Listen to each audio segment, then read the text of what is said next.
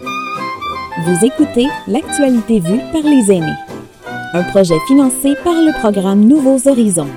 L'actualité vue par les aînés sur les ondes de votre radio. Eh bien, nous voilà de retour dans une nouvelle émission de l'actualité vue par les aînés avec autour de la table, on a pris l'habitude, Sylvain Allaire. Bonjour Sylvain. Ah, bonjour Valentin. Et Clara Dugas. Bonjour Clara. Bonjour Valentin. Alors, euh, comment vous allez aujourd'hui? Très bien. Toi Sylvain? Un petit peu plus vieux que la semaine dernière. C'est vrai que c'était ton anniversaire mardi. Euh, bah, on en profite pour te, le souhaiter encore une fois. Et euh, quand je vous demande est-ce que, est que ça va bien, c'est parce que je m'attends déjà à une réponse un peu positive de votre part, parce que vous avez un toit au-dessus de la tête. Ce n'est pas le cas de tout le monde dans la municipalité d'Halifax et en Nouvelle-Écosse. On sait que la Nouvelle-Écosse a euh, actuellement vit actuellement une crise du logement et c'est le sujet dont j'aimerais parler avec vous aujourd'hui. Alors, au courant du mois d'août, on avait vu s'installer dans les parcs de la municipalité ben, des personnes itinérantes, des sans-abri, qui avaient trouvé refuge, qui avaient créé des communautés, en fait, avec l'aide des associations, et qui ont été délogés par la police, par la municipalité, malgré eh bien, des annonces municipales et notamment du maire Mike Savage qui disait que la crise du logement serait adressée avec de l'humanisme, de l'humanité et la compréhension des situations. Ça, ça avait vraiment surpris un peu tout le monde qui s'était dit que diable fait la police dans des parcs municipaux? Et donc, ça avait vraiment mis en avant cette crise du logement à Halifax. Alors, est-ce que vous, vous êtes personnellement euh, touché par cette crise du logement? Je ne crois pas directement, puisque je vois qu'il y a un toit au-dessus de, votre tête, mais est-ce que c'est quelque chose qui vous a posé question de votre côté, Sylvain, par exemple? Euh, poser question. Euh, oui et non. Je sais que traditionnellement, le, coût des logements à Halifax, euh, la location des logements a toujours été assez élevé par rapport à, disons, Montréal ou à d'autres grands centres. c'est pas une nouvelle. Est-ce qu'il y a des solutions à ça? Ben, j'ai des idées mixtes là-dessus ça prend peut-être plus de logements. Mais c'est pas juste ici à Halifax qu'il y a des, une, crise du logement. Il y a d'autres endroits, on parle de, dans les régions rurales où il n'y en a pas du tout. Euh, on ne peut pas accueillir de nouveaux arrivants. On a besoin d'agrandir la population pour le, pour euh, soit pour tourisme, pour le commerce, pour les entreprises, mais il n'y a pas de logement. Alors, c'est pas juste ici. Ici, c'est peut-être plus visible. Euh, mais je pense qu'on devrait en parler peut-être d'une différente optique. Ok. Clara, toi, est-ce que c'est quelque chose qui t'a touché un moment ou qui, t'interroge cette crise du logement? Qu'on voit à Halifax Oui, absolument. Parce que moi, je trouve, je viens totalement émotionnel quand je vois ces tentes-là dans, le, dans, les, dans les parcs alentours de Halifax. Et c'est comme euh, Sylvain dit, oh, peut-être qu'on les voit plus à Halifax, peut-être peut-être même que le gouvernement de la Nouvelle-Écosse le, le, plus que d'autres endroits au Canada. Peut-être qu'on est plus transparent ici à Halifax. Et euh, je suis très, très contente de ce que M. Houston propose. Euh, c'est comme euh, ça, ça t'est dit à Radio-Canada un matin. Euh, finalement, il y a un gouvernement quand parle et un gouvernement qui, euh, qui propose de, de, faire quelque chose pour euh, ces pauvres gens ici qui, euh, qui doivent rester sous les étoiles. Alors, justement. mais, Vas-y, Sylvain. Je, voudrais rajouter quelque chose ici sur Cara. je l'ai, l'augmentation des, des, loyers. ça ne résout, pas, ça résout pas le problème des gens qui sont sans abri. c'est juste un, un aspect. Euh, ben oui. sur la tête des gens qui sont sous, les tentes. Exact, exact. Et puis, je crois que totalement euh, éliminer ce, ce, ce problème peut-être pourra jamais être, être abouti. C'est euh, un problème d'humanité. C'est euh, je suis, d'accord avec toi. Les, les, les, les immeubles ne vont pas corriger tout vraiment, il y, a, deux dimensions. Il y a le, prix, le coût des logements Puis il y a ceux qui vraiment qui sont sans abri. Euh, puis ça prend des solutions différentes euh, dans, les, dans pour chaque cas. Euh, geler par ou la, hausse des logements de 2 ça, ça, ça, ça s'adresse, c'est une solution pour seulement un segment de la population ou, ou du problème ce que disent, ce que disent les associations, parce que elles, elles ont vu justement. Donc, on, va revenir un petit peu sur les annonces du gouvernement de, de hier, justement, qui sont vraiment intéressantes. Il y a notamment, euh, eh bien, euh, contrairement à ce qu'il avait annoncé, Tim Houston, il s'est un petit peu contredit dans sa, dans sa conférence de presse sur les, sur les deux trois derniers mois. Il avait annoncé que l'encadrement des loyers ne serait pas une solution et qu'il ne serait pas à maintenir, selon lui. Entre-temps, les associations lui ont dit, bah oui, mais si tu lèves l'encadrement des loyers comme prévu en février 2022, on va voir plus de personnes à la rue. Parce qu'on a vu qu'il y a des bailleurs de, il euh, bailleurs d'immeubles qui étaient prêts à augmenter de 50, 60, presque 100% eh bien, les loyers, parce que tellement la demande est forte. Et donc ça, ça risquait de propulser des gens euh, à la rue. Donc là, lui, il est revenu là-dessus et il a dit, bon, bah, OK, encadrement des loyers, au moins pour garantir qu'on n'ait pas plus de monde à la rue euh, jusqu'en décembre 2023, si je ne dis pas de, si je ne dis pas de bêtises. Suite à ça, il a dit, par contre, ça ne règle pas la crise du logement. Et là, euh, je, pense qu'on peut être tous d'accord là-dessus. Euh, il faut qu'on construise plus de, logements. Il a annoncé la création de 1100 nouveaux logements euh, à loyer abordable. Donc ça, c'est une, une, première chose. Il a surtout mis sur la table près de 10 millions de dollars contre l'itinérance. Donc ça, c'est un autre sujet encore. C'est-à-dire là, on parle vraiment des personnes qui dorment à la rue. Et enfin, il a annoncé également pour les étudiants la création de trois nouvelles résidences universitaires dans les, euh, les euh, campus du NSCC. Voilà, donc c'est vraiment un plan comme ça. Selon vous, dans ce que vous venez de dire, est-ce que ça répond à tout ce qu'il a annoncé, euh, ce qu'il a annoncé hier? Mais comment est-ce qu'est-ce qu'il va payer pour, le, pour louer ces, immeubles ici? Qu'est-ce qu'il va payer la rente? Comment est-ce que les comment est-ce que les gens qui sont sur la rue paye, c'était l'aide euh, sociale ou euh, comment est-ce que alors, il y a plusieurs points sur, la, sur ta question qui sont intéressants. C'est il y a d'une part les loyers abordables. Ça, le but, c'est que c'est vraiment des, des, habitations à loyer qui sont modérées, pas trop chères pour permettre aux familles qui travaillent. La plupart du temps, on s'adresse vraiment aux, travailleurs, là, des familles travailleuses qui n'arrivent pas à payer parce que les loyers sont trop chers. Euh, donc ça, c'est les loyers abordables qui vont quand même être payés du coup par les gens. Et puis à côté, sur l'itinérance, je pense que c'est quelque chose qui s'est mis en place déjà depuis à peu près une semaine euh, à Halifax. C'est des euh, containers équipés pour accueillir en urgence. C'est plus l'équivalent de foyer d'accueil d'urgence pour les personnes à l'approche de l'hiver. Voilà, si j'ai bien compris tout ce qui se passe, on est vraiment sur ces deux dimensions-là. La première, c'est municipalité qui paye euh, pour l'hébergement d'urgence, et l'autre, c'est juste d'avoir des bâtiments provinciaux à non-profit euh, qui appartiendront à la, province, qui, elles, qui eux, par contre, seront payés par les, par les gens qui résideront dedans. Est-ce que j'ai compris la même chose, Alain? Euh, Sylvain, pardon, est-ce que tu as, compris la même chose que moi? Un, petit peu dans ce genre, dans, dans, dans ce même optique. Euh, ça prend des logements. ce ne sera pas le secteur privé qui va développer, qui va investir dans des logements à, loyer abordable, ils ne peuvent, pas récupérer leur investissement. Alors, ça ne fait pas de sens. Il faut, que ça vienne du domaine public. Euh, ce qui me fait peur, c'est que quand un gouvernement, que ce soit provincial, fédéral, s'investit dans, dans l'infrastructure, ça prend beaucoup, beaucoup, beaucoup, beaucoup de temps. Euh, alors, je ne sais pas si deux ans, c'est suffisant pour créer les logements abordables dont on a besoin. Euh, le temps verra.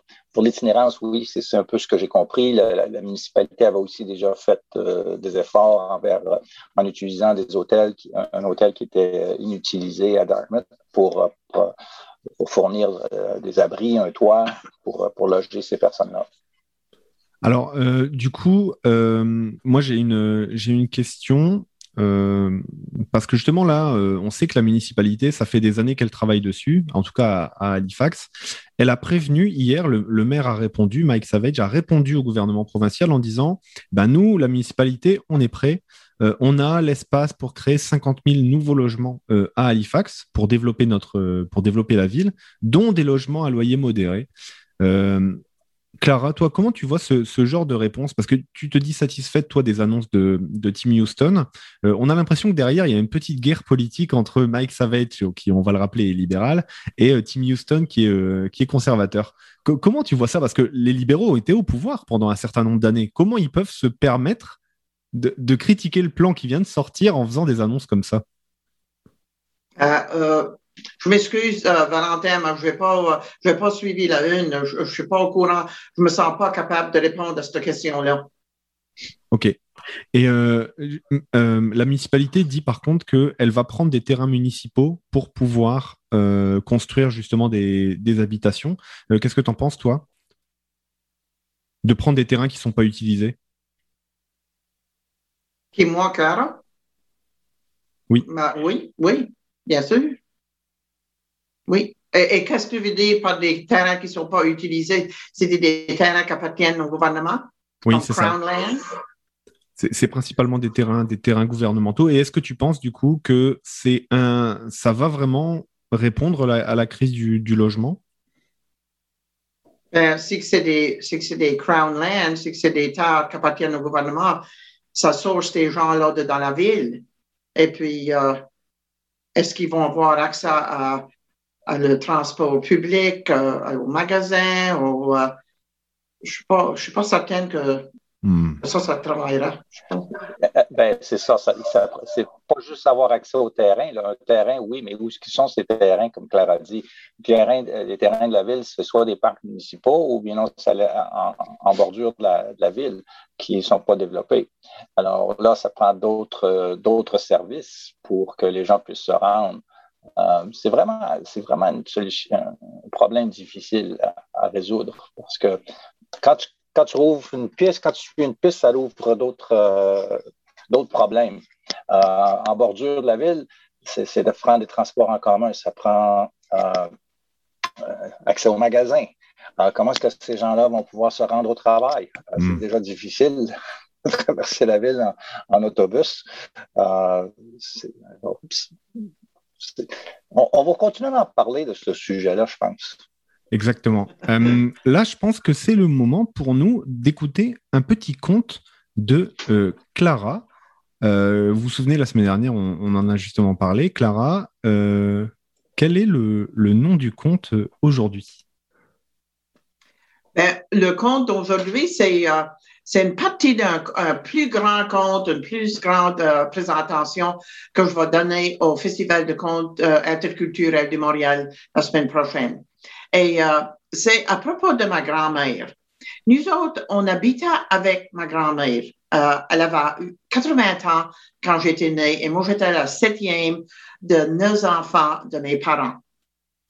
Et ma grand-mère, elle, a pris soin de moi parce qu'une fois que j'ai eu dix mois et deux semaines, ma mère a couché un petit garçon. Alors, la place euh, du bébé de la famille m'a été ôtée très vite, très tôt. Mais je, pouvais toujours me fier de m'asseoir sur les genoux de ma grand-mère. Et ce que j'aimais le plus de pouvoir m'asseoir sur les genoux de ma grand-mère, c'était de m'amuser avec sa peau. Ma grand-mère avait été grande et grosse euh, quand elle était plus jeune, mais en vieillissant, elle a perdu du poids, elle a perdu du gras, mais la peau y a resté. Et puis la peau d'une grand-mère, c'est comme un jouet pour un enfant.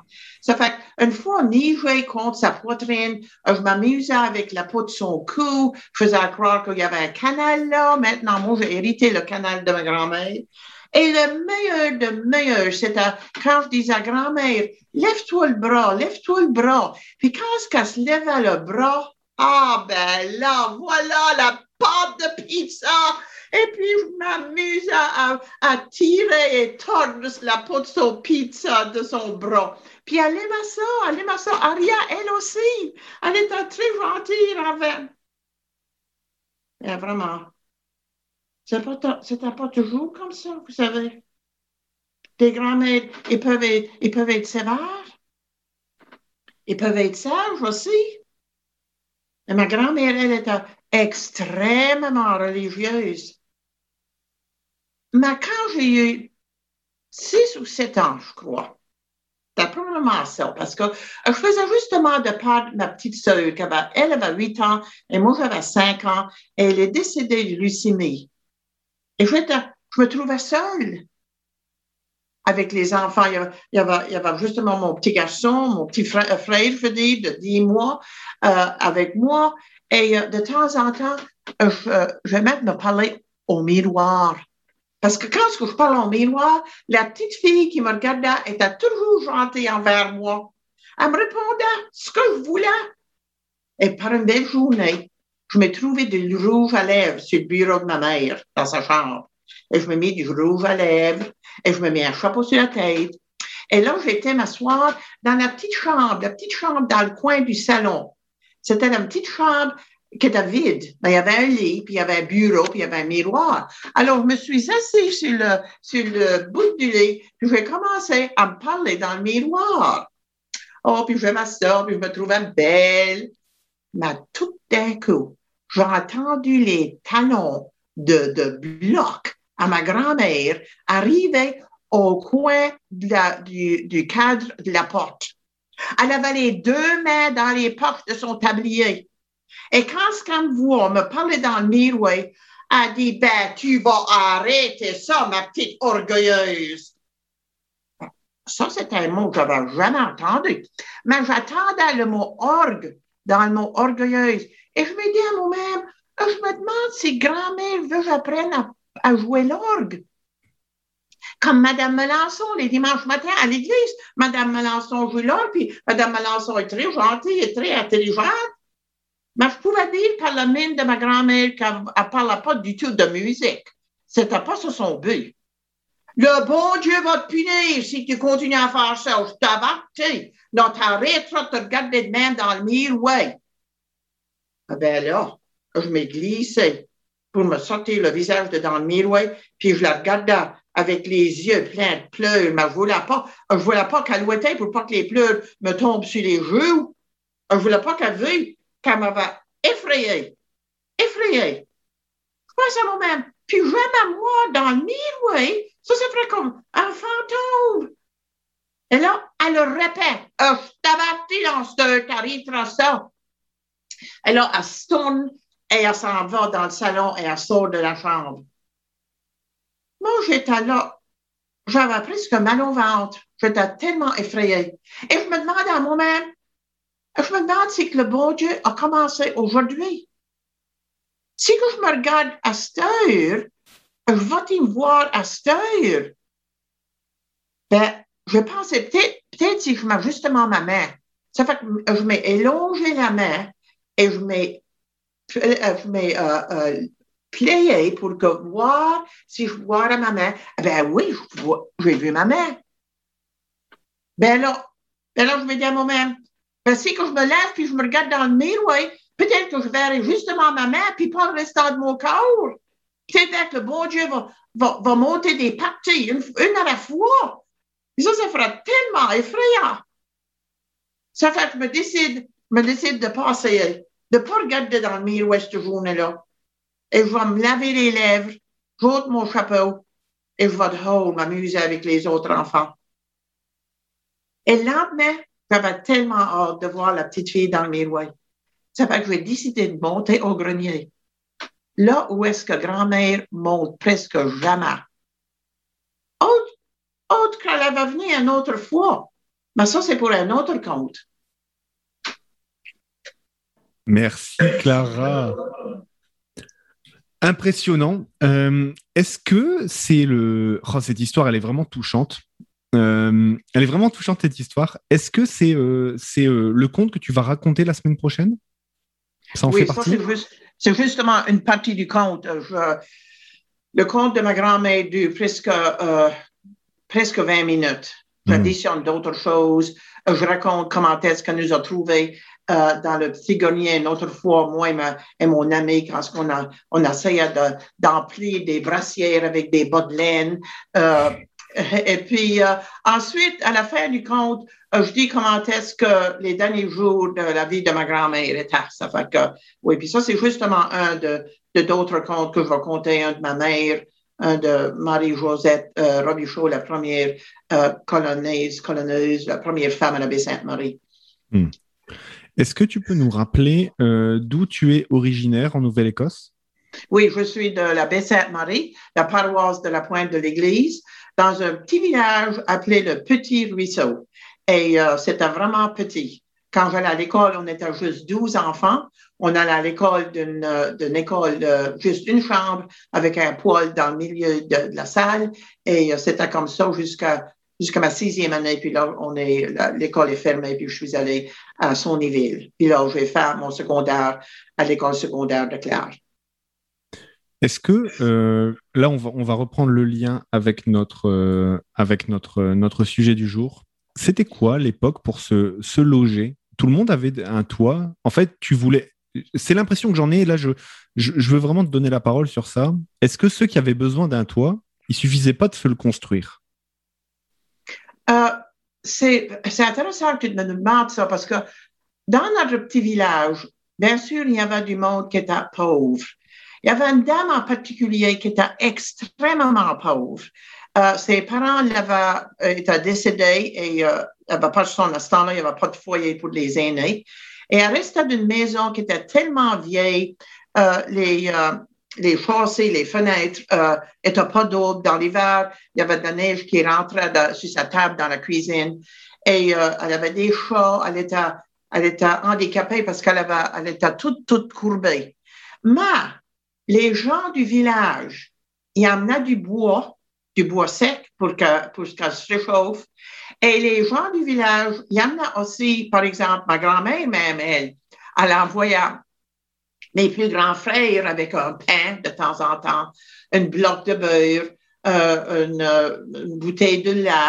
Et euh, des temps, ma mère faisait un pot avec du rôti, des patates, des végétables, et emmenait ça. Et les autres dames du village faisaient la même chose. Ça fait que c'était, c'était, c'était l'aide collective des gens parce qu'il n'y avait pas d'aide sociale il n'y avait pas de, de foyer pour les aînés. Ça fait que cette dame-là, c'était vraiment la pire du village.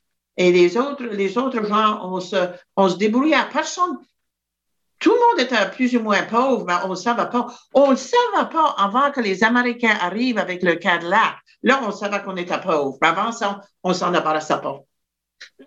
Et voilà. En tout cas, s'il y a une, une, leçon peut-être à retenir d'aujourd'hui, après, je, vais discuter avec Sylvain un petit peu de, hockey parce qu'il nous a dit qu'il était un petit peu triste euh, cette semaine. Euh, mais en tout cas, une, chose qui semble là euh, sortir de ce que tu dis, c'est que il y avait aussi ces choses-là. C'est-à-dire que ce qu'on vit actuellement, alors les, villes n'avaient pas les mêmes tailles, les, les populations n'étaient pas regroupées de la même manière, mais ça a pris de la solidarité pour faire qu'on laisse personne sur le, sur le bas-côté. Et c'est un petit peu ben, peut-être ce qui a lieu aussi des fois à Halifax quand on voit les, les associations ben, s'entraider, s'aider, faire que tout le monde ait un petit peu de, de quoi vivre, même si c'est pas, effectivement, même s'il n'y a pas beaucoup de. Voilà, parmi ces gens-là, c'est pas des riches, quoi. Et c'est juste des gens qui voilà, essayent de vivre comme, comme ils peuvent. Merci beaucoup pour ce témoignage-là. Euh, Sylvain, il se passe quoi chez les Canadiens de Montréal, là? L'enfer.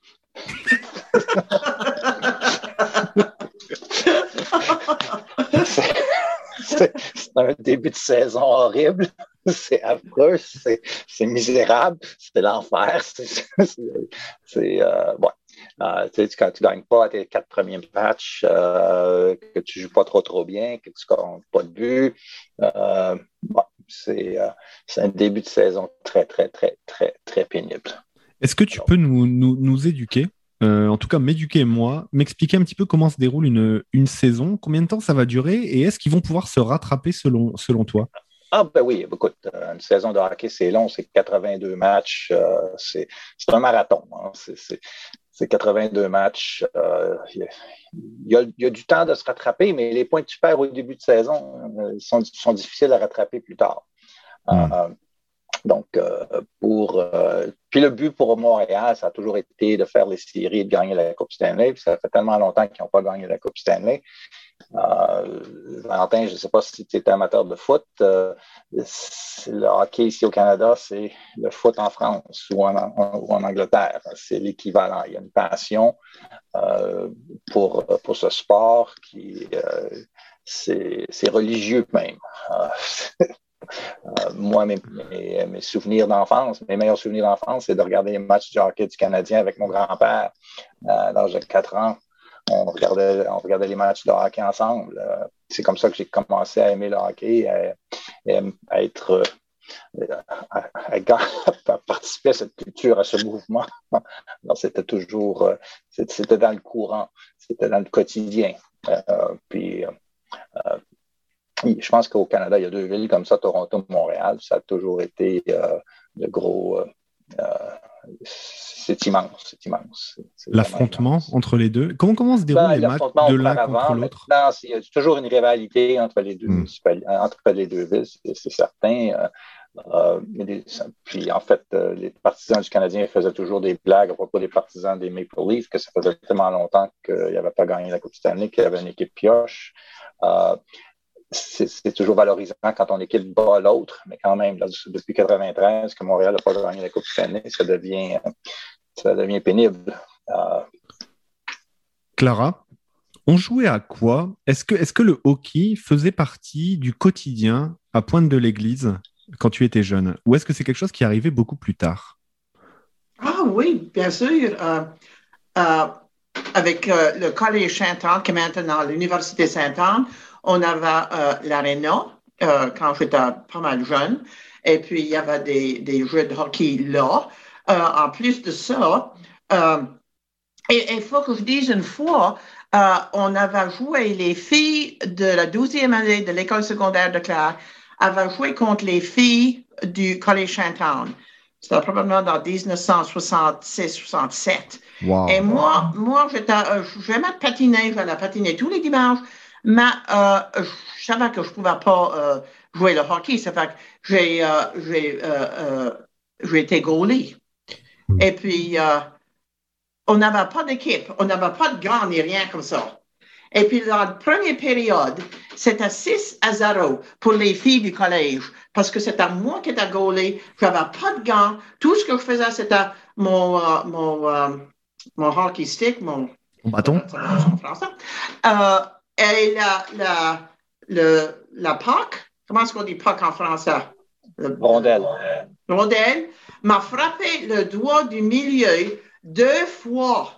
Et le lendemain, euh, j'étais à l'école et le professeur de, de chimie dit Comment est-ce que ça a été hier soir? Ben, je dis Regardez mon doigt, il est tout enflé. Moi, je ne savais pas que ce doigt-là, c'était le doigt qu'on ne devrait pas montrer. Et même aujourd'hui, de temps en temps, j'ai de la dans, mon doigt. C'est pas ça que tu m'as demandé vraiment. Mais tous les samedis soirs, euh, j'aimais d'écouter euh, le jeu de Montréal et Toronto, bien sûr. Et euh, même si je ne comprenais pas trop bien l'anglais, trop bien le langage du hockey, ça m'intéresse beaucoup. Maintenant que j'ai un petit-fils, euh, il ne parle pas trop français, mais quand je joue à hockey avec lui, je dis, ah, ben, c'est Montréal, c'est Montréal. Et éventuellement, j'ai venu à le convaincre que Montréal, c'est vraiment l'équipe qui devrait de, crier pour et pas euh, Toronto. Et voilà, une belle manière de finir cette euh, seconde édition de l'actualité vue par les aînés. On a parlé de beaucoup de, sujets aujourd'hui, encore une fois très intéressants. Sylvain, est-ce que tu vas ajouter quelque chose avant qu'on conclue? Euh, Non, pas rien à rajouter. C'était plaisant ce matin. Merci beaucoup à vous deux, Clara Dugas et euh, Sylvain Allaire, de nous avoir rejoints pour cette émission. Euh, on parlera la semaine prochaine d'un autre sujet. On va s'en parler un petit peu hors d'onde pour qu'on puisse euh, choisir un petit peu un autre sujet. Et puis d'ici là, moi, je vous dis à la semaine prochaine. Portez-vous bien. Et puis, ben voilà, hein, qu'on reste plein d'actualités, qu'on continue à rester aiguisé. Salut tout le monde. Salut, à la prochaine.